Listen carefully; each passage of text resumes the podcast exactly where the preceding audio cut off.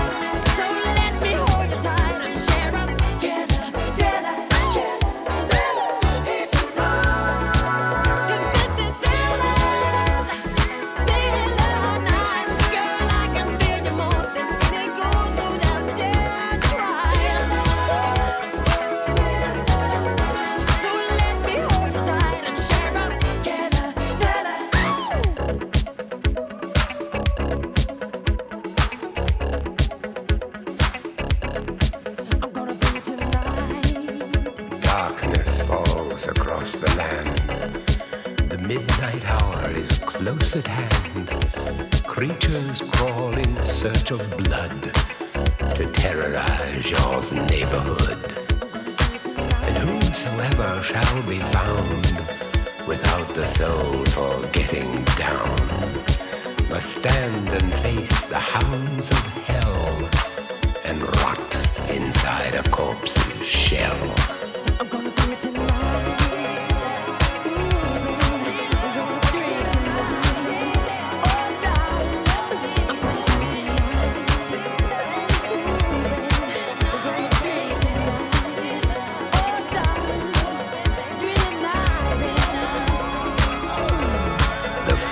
Foulest stenches in the air, the funk of 40,000 years, and grisly ghouls from every tomb are closing in to seal your doom. And though you fight to stay alive, your body starts to shiver, for no